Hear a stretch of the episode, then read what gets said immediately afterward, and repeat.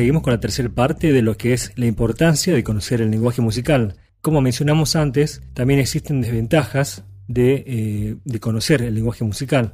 Quizás la principal desventaja es que esta posibilidad de hacer todo rápido y fácil incentiva cierta sensación de desgano con respecto al aprendizaje de teoría musical en el productor novato, quien se pregunta cuál es la razón de aprender que es una figura de negra si en la computadora solo ve palitos rojos que representan las notas. Ese es el pensamiento totalmente errado que tienen muchos productores que recién se inician en el proceso de creación musical por computadora. Y lo cierto es que en un primer momento saber las bases de teoría musical pareciera no tener mucho sentido frente a programas de computadora como Reason o como Ableton Live, que de hecho obvian el lenguaje musical por completo. Pero también es verdad que ningún productor está completo sin algunos conocimientos básicos.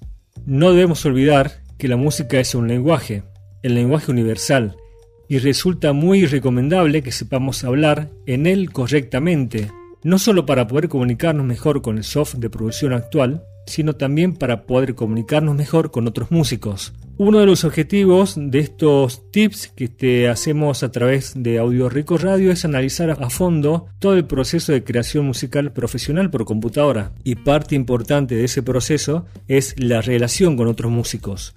Tener conocimiento del lenguaje musical, aunque sea muy básico, nos va a permitir transmitir mejor nuestras ideas a aquellos músicos con los que trabajaremos en el futuro como productores musicales. Por eso para quienes sean productores improvisados o quienes recién se inicien, es en especial recomendable que estén muy atentos a los conceptos que explicaremos en los siguientes episodios. Es verdad que puede ser el capítulo más aburrido tal vez de toda la serie, pero haré el esfuerzo de explicar cada concepto de la manera más simple, precisa y práctica posible, para que todo sea un poco más fácil de digerir.